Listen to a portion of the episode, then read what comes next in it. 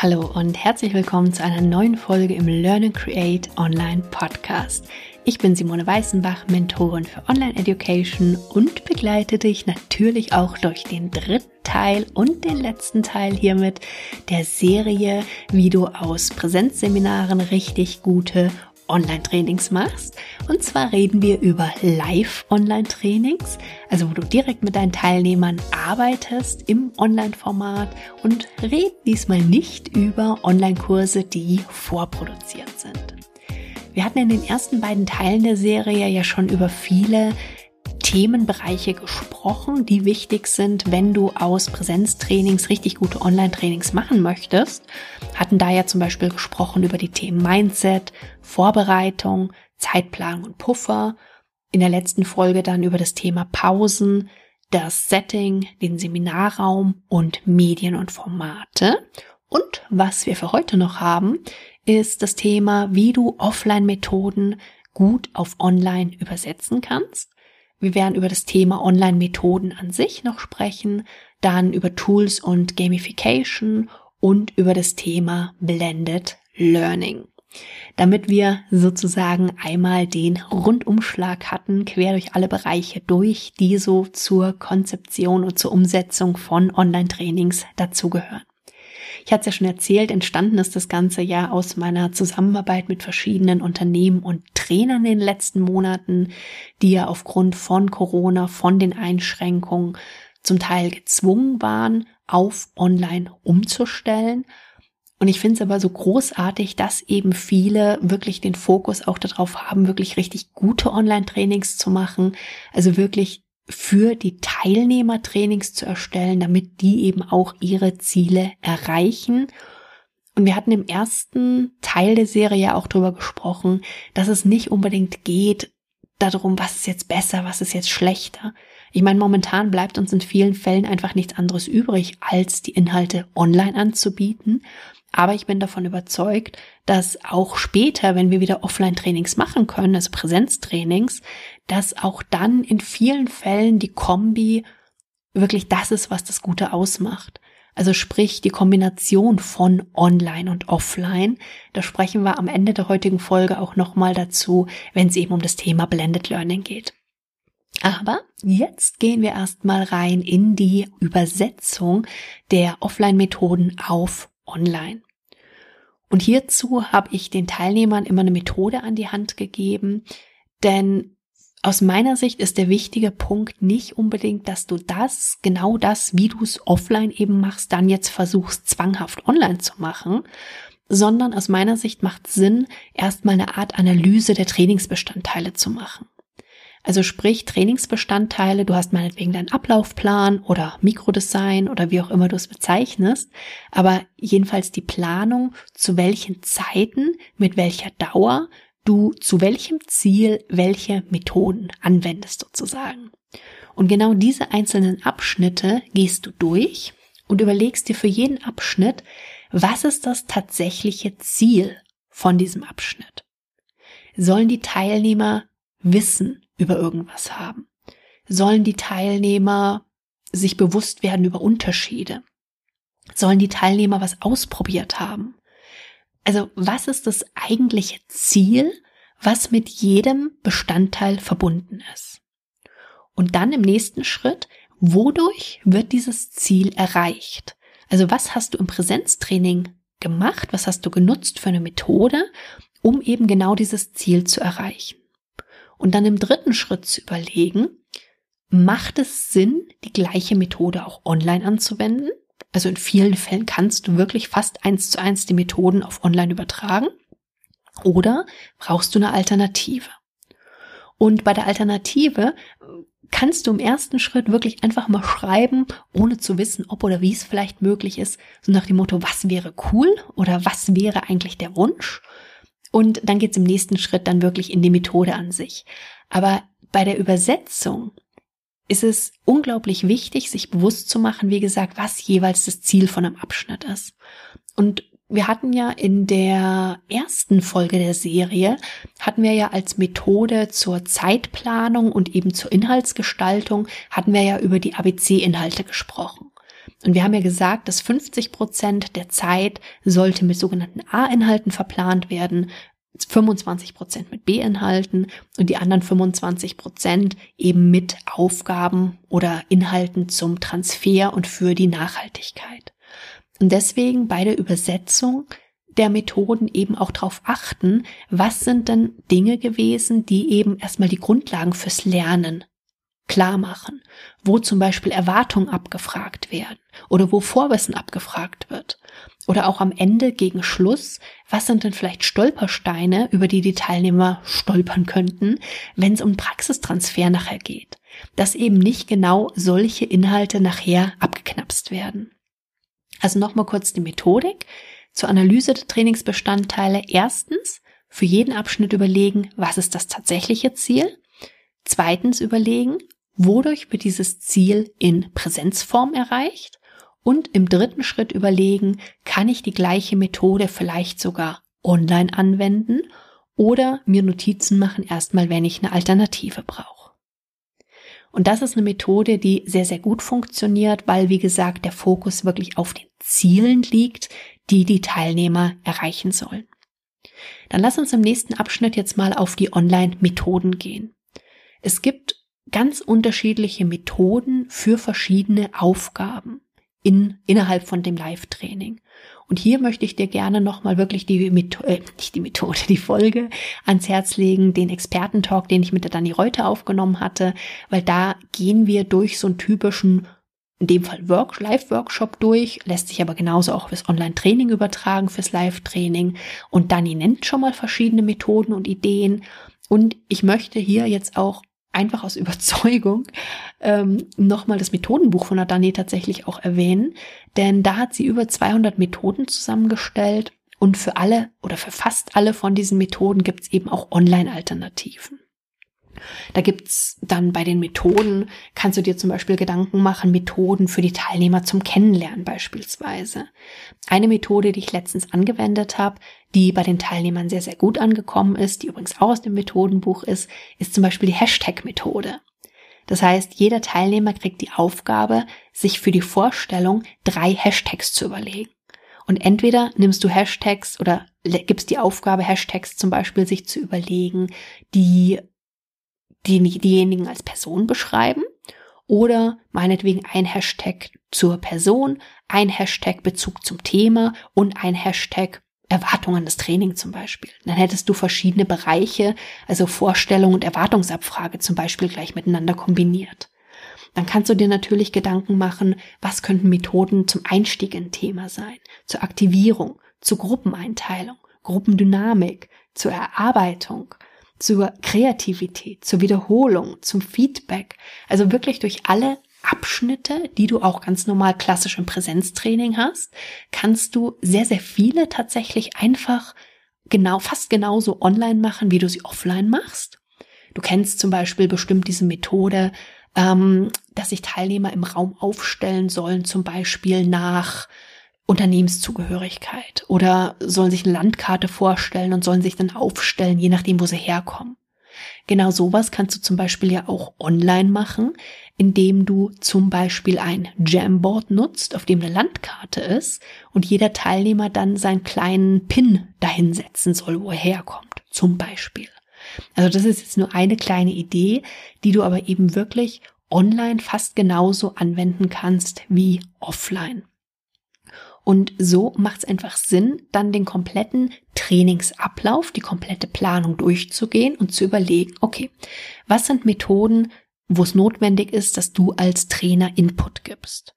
Meine Empfehlung, die Inputphasen, wirklich absolutes Maximum am Stück, ungefähr eine Viertelstunde. Dann würde ich tatsächlich wechseln beziehungsweise interaktiver werden und auch die Teilnehmer was tun lassen. Dann kannst du genauso Methoden nutzen, wo die Teilnehmer eben in Kleingruppen arbeiten. Wir hatten beim letzten Mal ja auch zugesprochen, dass es ja auch die sogenannten Breakout Rooms gibt, dass es die äh, Gruppenräume, die Kanäle in Teams gibt, meinetwegen, wo du Teilnehmer auch in Einzelaufgaben, äh, Einzelgruppen beziehungsweise Einzelgruppen ist auch Quatsch, ne? Äh, beziehungsweise Kleingruppen arbeiten lassen kannst und da einen schönen Wechsel erzeugen kannst. Dann können die Teilnehmer im nächsten Schritt natürlich genauso ihre Ergebnisse präsentieren. Und können es eben machen, indem sie beispielsweise entweder was, keine Ahnung, auf PowerPoint vorbereitet haben oder auf dem Jamboard vorbereitet haben oder was auch immer. Aber genauso wie du im Präsenztrainings ganz, ganz unterschiedliche Methoden einsetzen kannst, kannst du eben fast alles genauso auch online machen. Du kannst mit den Teilnehmern diskutieren. Du kannst, wie gesagt, einzelne Teilnehmer was vorstellen lassen.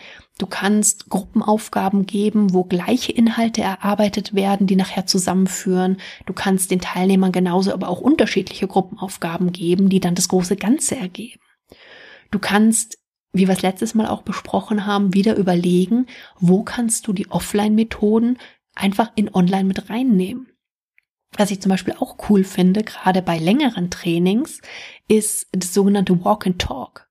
Das heißt, anstatt dass die Teilnehmer eben zum Beispiel in Zweiergruppen sich zu einem Thema austauschen, kann man das ganz schön machen, dass man sagt, die Teilnehmer verabreden sich per Handy und gehen sozusagen miteinander draußen spazieren in der Zeit und tauschen sich dann per Telefon zu dem Thema aus.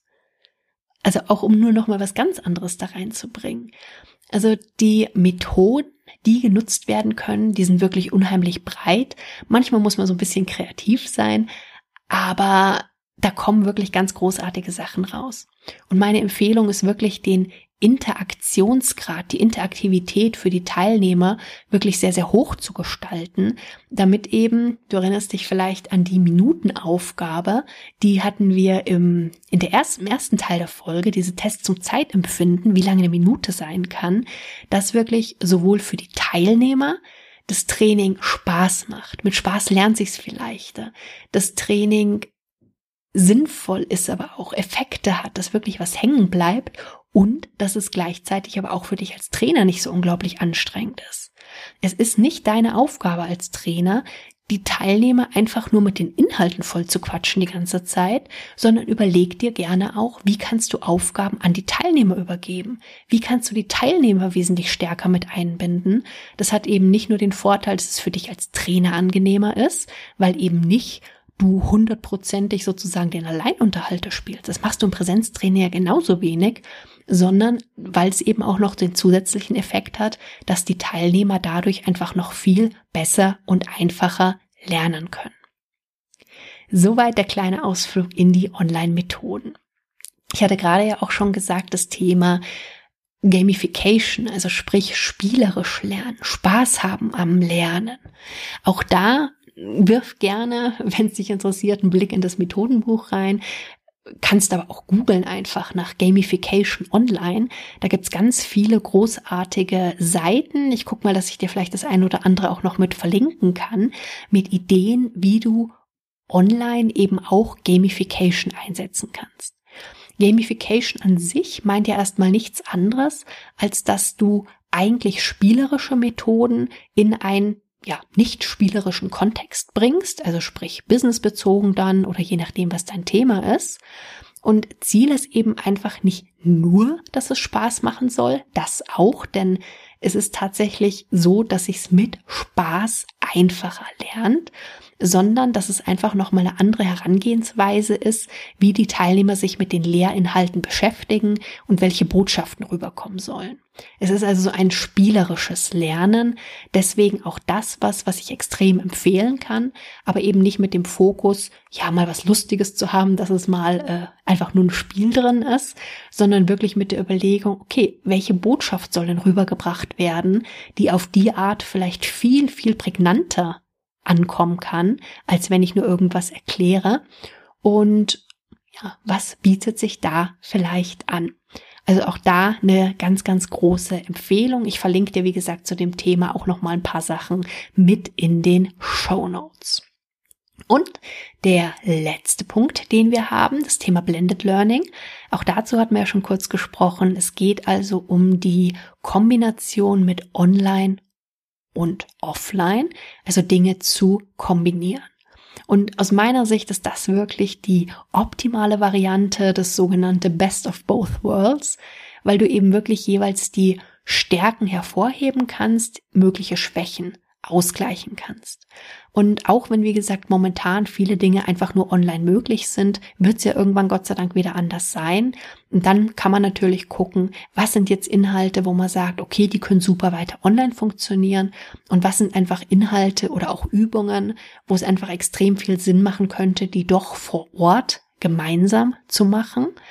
Denn wir haben ja auch schon gesagt, es kann und muss nicht alles krampfhaft genauso übersetzt werden, wie man es im Präsenztraining gemacht hat. Manchmal macht es einfach keinen Sinn.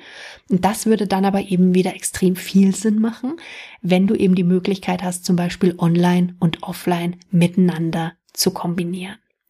Also für mich ist wirklich online und offline nie ein Entweder oder. Ich finde die Verbindung großartig. Ich mag beides unglaublich gerne. Und deswegen war es mir jetzt auch wichtig, das jetzt hier noch als Abschluss mit reinzunehmen, um wie gesagt wirklich den Fokus darauf zu legen, kein entweder oder, sondern am liebsten sowohl als auch.